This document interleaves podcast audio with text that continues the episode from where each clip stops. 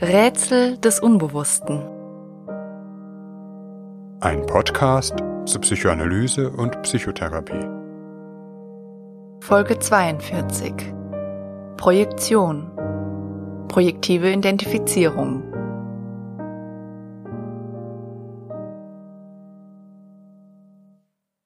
Projektion gehört zu jenen psychoanalytischen Begriffen, die es bis in die Alltagspsychologie geschafft haben wenngleich in sehr vielfältiger Verwendung.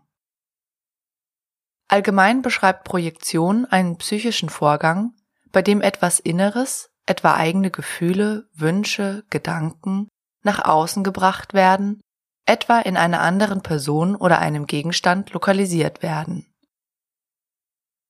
Wir können uns das wie bei einem Projektor vorstellen, der einen Film abspielt. Dabei wird der in den Projektor eingelegte Film das wäre das innere Bild oder Gefühl, nach außen auf die Leinwand, das wäre die andere Person oder Gegenstand, projiziert. Im Alltag sieht das dann beispielsweise so aus.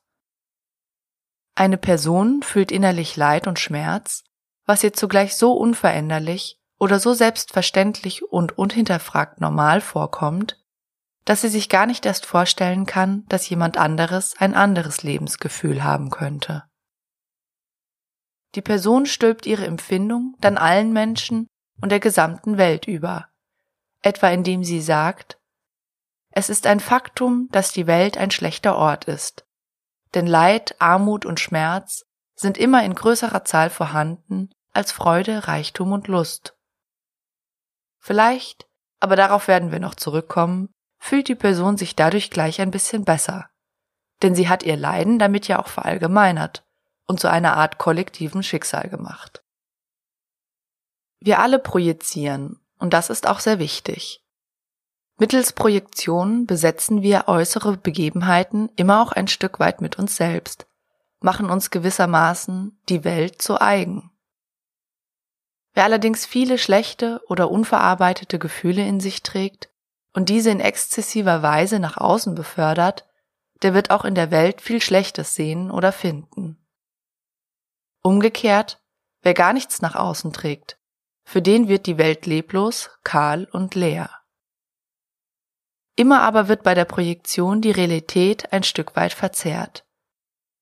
Eine starke Neigung zur Projektion hängt auch mit einer starken Verzerrung der Realität zusammen. Sei es in einer ziemlich rohen Weise, in dem bestimmte Sachverhalte hineingesehen werden, die gar nicht da sind, sei es in einer etwas fortgeschritteneren Weise, indem bestimmte Ausschnitte der Realität selektiv wahrgenommen oder interpretiert werden. Landläufig wird unter Projektion ein Abwehrvorgang verstanden, bei dem eine Person A eine meist negative Eigenschaft oder Eigenheit in eine Person B gelegt hat, die dieser aber nicht zwingend auch eigen ist. Eine Anekdote, die einen Projektionsvorgang sehr anschaulich beschreibt, ist eine Parabel von Paul Watzlawick. Sinngemäß geht sie wie folgt. Ein Mann benötigt einen Hammer, um ein Bild aufzuhängen. Da er selber keinen hat, will er diesen von einem Nachbarn leihen. Auf dem Weg zu diesem macht der Mann sich nun allerlei und vor allem zunehmend negative Gedanken und Annahmen über diesen Nachbarn, der ihm den Hammer wahrscheinlich sowieso nicht leihen will, weil er ein egoistischer Mensch ist und so fort. Er denkt sich immer mehr in Rage. Als er bei dem Nachbarn, der ihm unbedarft die Tür öffnet, schließlich ankommt, schreit der Mann ihn an, denn behalten Sie doch Ihren blöden Hammer. Es gibt aber auch viele andere Beispiele für Projektionen aus unserem Alltag. Etwa, wenn man Zielscheibe einer Projektion wird, zum Beispiel wenn der Chef einem Vorhaltungen macht, bei denen man das Gefühl bekommt, der könne sich geradewegs an die eigene Nase greifen.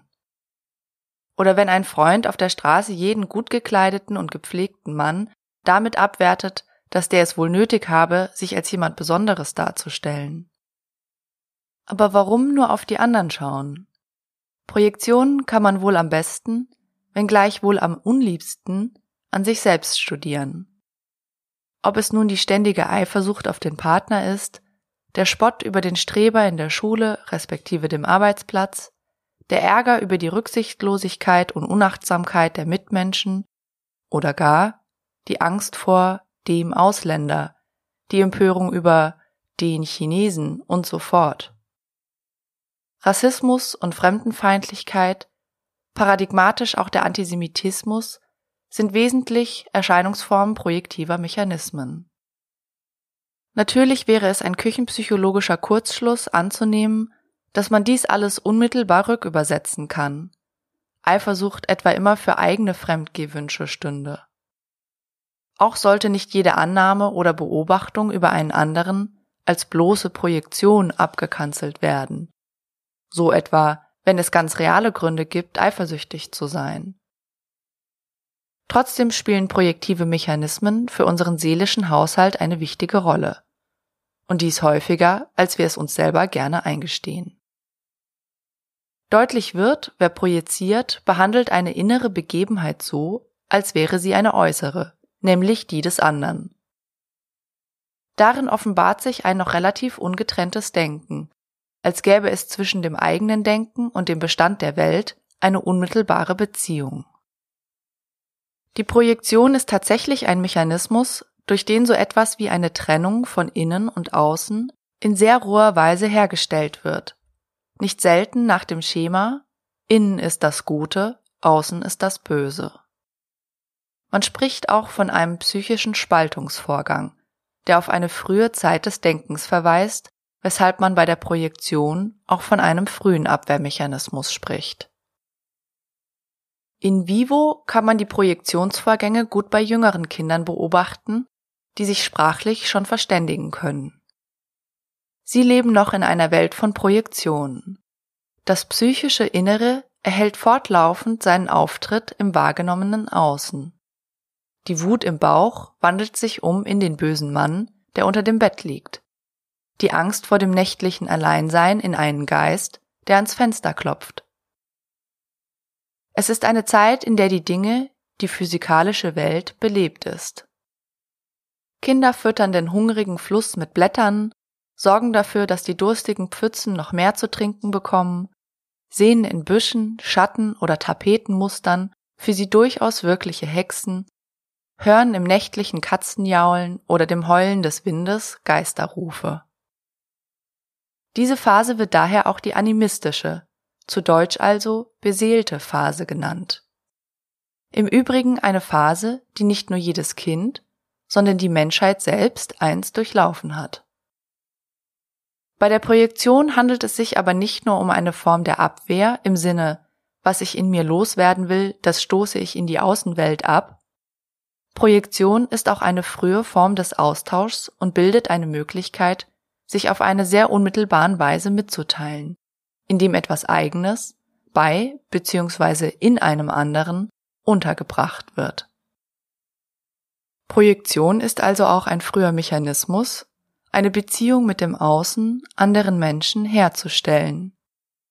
Etwas beim anderen unterbringen bedeutet aber, dass es prinzipiell einen anderen geben muss, der sich der Projektion auch annimmt. An dieser Stelle kommen wir zu einem Begriff, der in der Psychoanalyse immer wieder kontrovers diskutiert wird, die sogenannte projektive Identifizierung. Projektive Identifizierung geht ursprünglich auf ein Konzept der Psychoanalytikerin Melanie Klein zurück. Zur projektiven Identifizierung gehören im Grunde immer zwei Personen.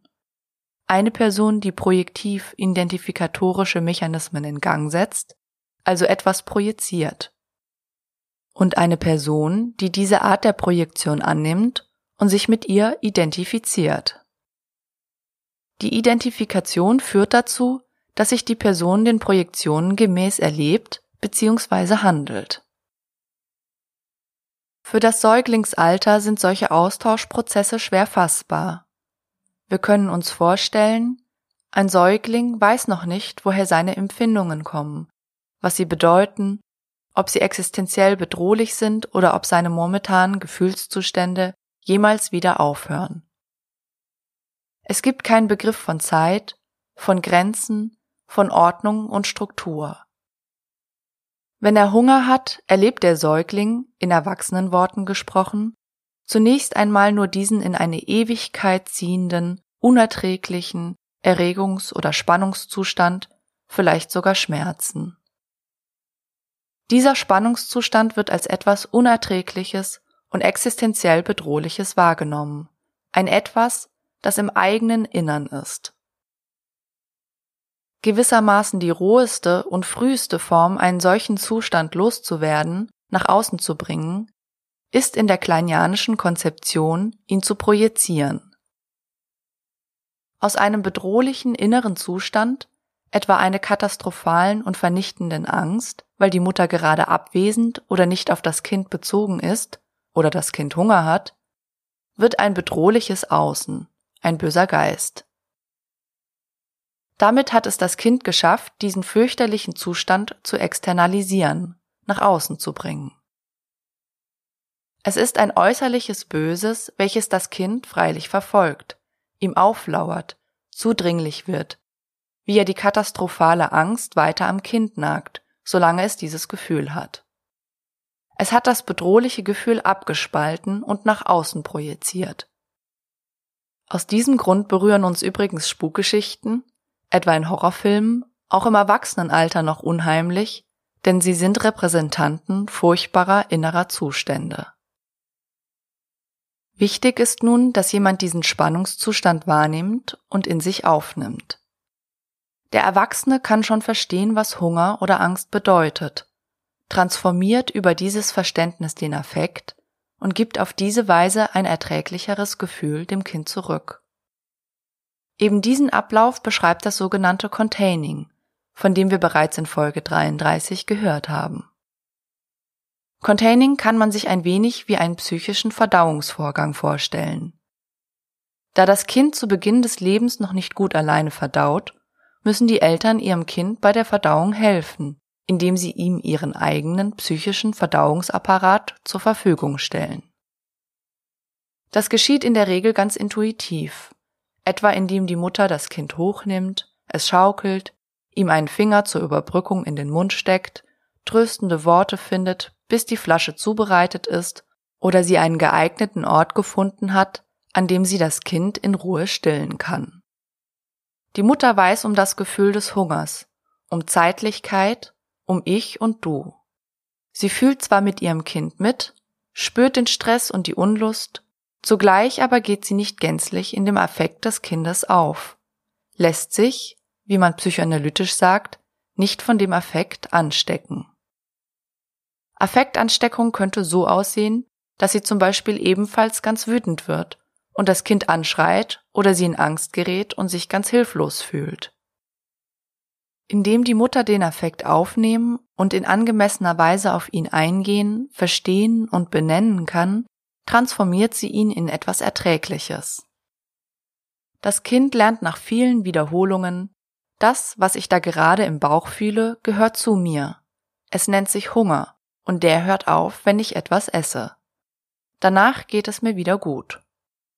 Dieses andere Gefühl im Bauch, das ist Traurigkeit, und die hört nicht auf, wenn ich esse, aber sie hört auf, wenn Mama oder Papa mich trösten.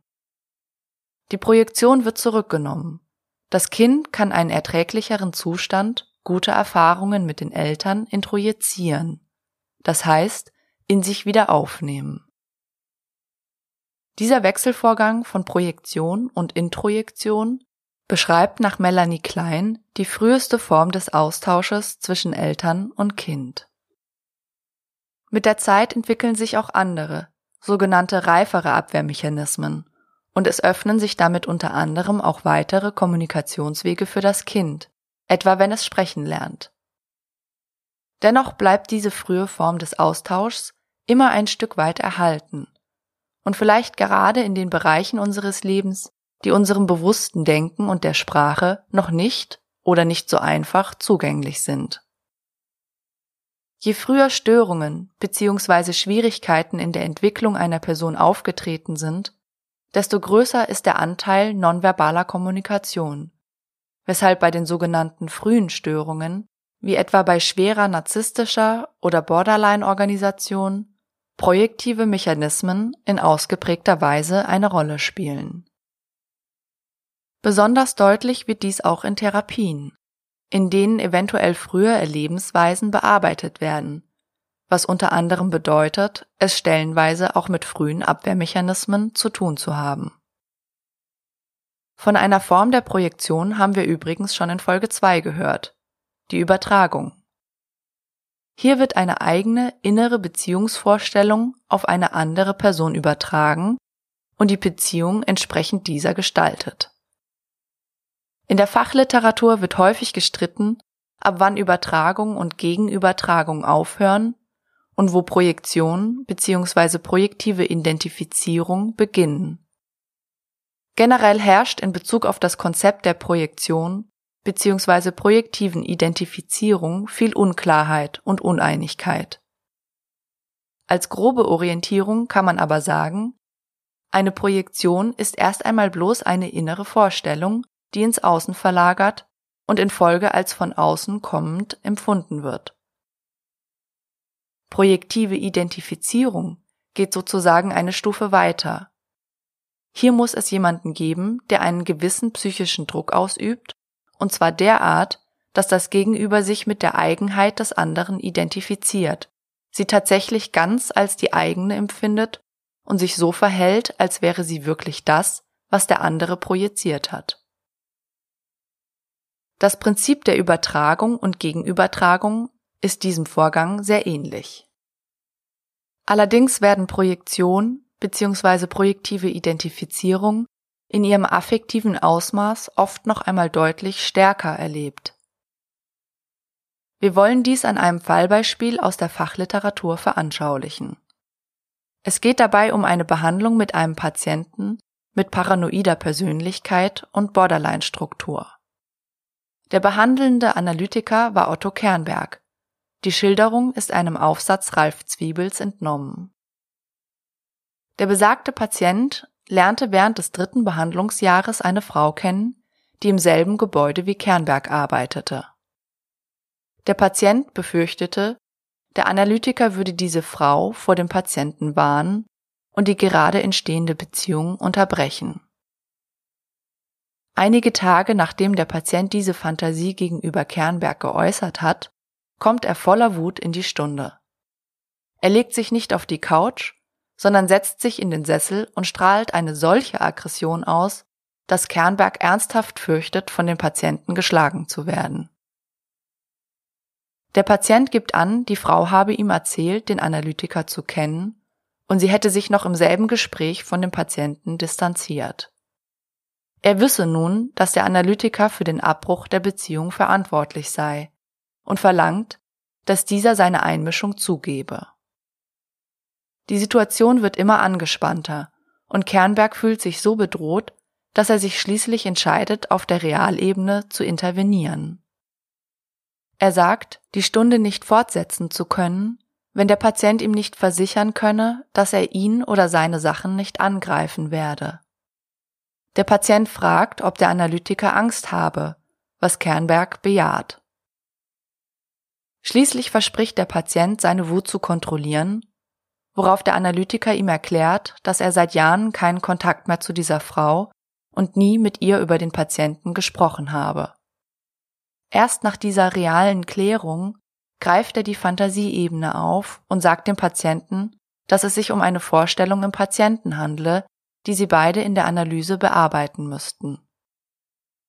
Zuletzt beruhigt sich der Patient und er kann sich wieder auf eine gemeinsame Arbeit mit dem Therapeuten einlassen und beide können herausfinden, was genau in der Situation mit der Frau, aber auch in der Therapiesitzung vor sich gegangen ist.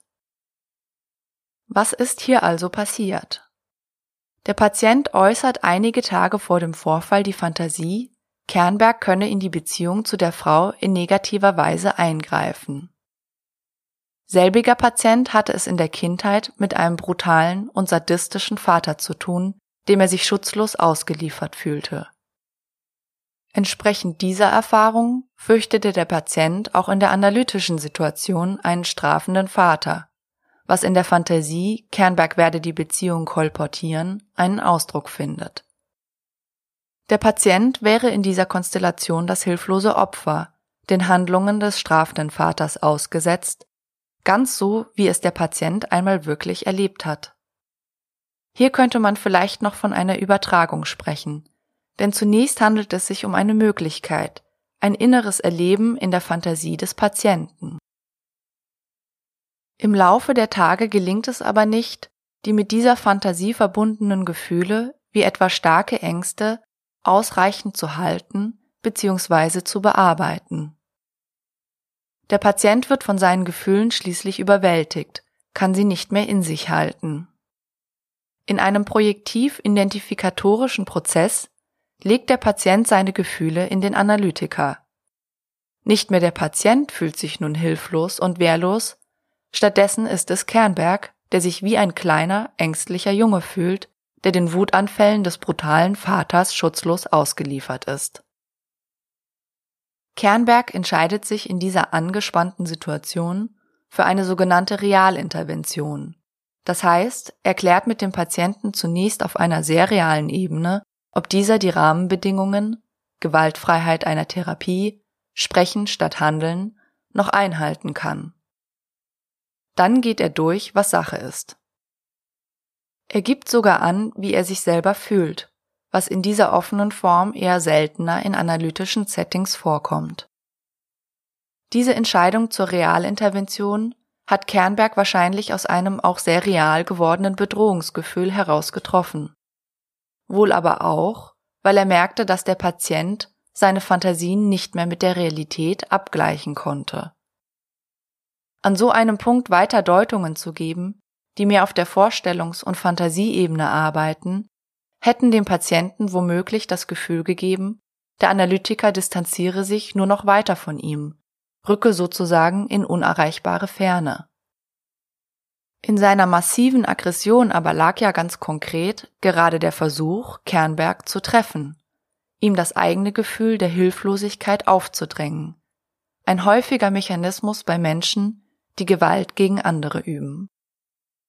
Sich unerreichbar machen, das hätte vielleicht auch bedeutet, einen immer verzweifelteren, hier insbesondere aggressiveren Versuch, die unerträglichen Gefühle loszuwerden, was bei diesem Patienten möglicherweise zu einem Gewaltausbruch geführt hätte.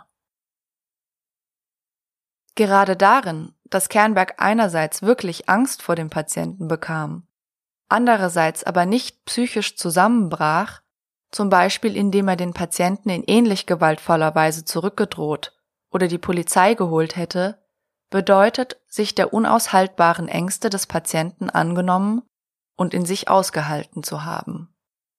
Wenn Projektionen so nahe an die Realität rühren, ist das sicherlich immer ein Drahtseilakt, bei der jeder Therapeut eine andere Grenze zieht, wann er sich real schützen muss. Dies ist ein vielleicht etwas spezielles Beispiel, da projektive Identifikationen äußerst selten zu derart eskalativen Situationen führen. Was dieses Beispiel aber sehr anschaulich vermittelt, ist, mit was für einer Intensität man es bei projektiv-identifikatorischen Mechanismen zu tun hat. Menschen, die sich beispielsweise aus einem Kreislauf einer narzisstisch destruktiven Beziehung befreit haben, sagen häufig im Nachhinein, ich verstehe nicht, warum ich das so lange mitgemacht habe. Ich war irgendwie nicht mehr ich selbst. Zu einem Teil stimmt das. Bei narzisstischen Störungen geht es um frühe Störungen. Das bedeutet auch, es werden oftmals massive projektive Mechanismen eingesetzt. Steht jemand nun in einem Abhängigkeitsverhältnis, kann es sein, dass sie sich ganz unbemerkt mit den Projektionen der narzisstischen Person identifiziert. Anders gesagt, sie erlebt sich oder ihre Umwelt in einer Weise, wie es ihr die narzisstische Person unterschiebt. Etwa wenn die narzisstische Person die Freunde nach und nach schlecht redet und so heftige Eifersucht an den Tag legt, bis der Partner die Wohnung nicht mehr verlässt. So als wäre er wirklich jemand, der in jedem Moment zu einem Betrüger werden könnte. Und vielleicht fühlt die Person sich auch so, als wäre sie ein potenzieller Betrüger, entschuldigt sich sogar beim Narzissten. Sie hat sich mit der Projektion des Narzissten identifiziert. In einer anderen Folge wollen wir uns noch eingehender mit der projektiven Identifizierung beschäftigen und den manchmal berührenden und oft erstaunlichen Momenten und Begegnungen, die in diesem Prozess entstehen können. Ausgeprägte projektive Mechanismen ereignen sich häufig in Zusammenhang mit psychischen Erkrankungen oder bestimmten Persönlichkeitsausprägungen. Zugleich, wie wir am Anfang der Folge gehört haben, sind sie nicht ausschließlich krankhafter oder bösartiger Natur. Umgekehrt, eine Welt, in welche die Menschen keinerlei Projektionen mehr legen, ist eine entzauberte, kalte und seelenlose Welt. Und auch eine Welt, die man nach Belieben formen und ausnutzen kann. Wer in einem Wald nichts mehr Bedeutsames sieht, etwas, das keinen Zauber und kein eigenes Wesen hat, der eigenen Seele nicht in irgendeiner Weise verwandt ist, sondern nur noch eine Ansammlung von Holz, der wird keine große Hemmschwelle haben, diesen Wald abzuholzen, mit allen Konsequenzen für die Natur, die uns ja hinreichend bekannt sind. Die komplett entgeisterte Welt ist auch die geistlose Welt. Ein totaler Rationalismus, der seiner selbst nicht mehr inne wird, führt in seiner Konsequenz zu einem zerstörerischen Umgang mit der Welt und damit letztlich auch mit sich selbst.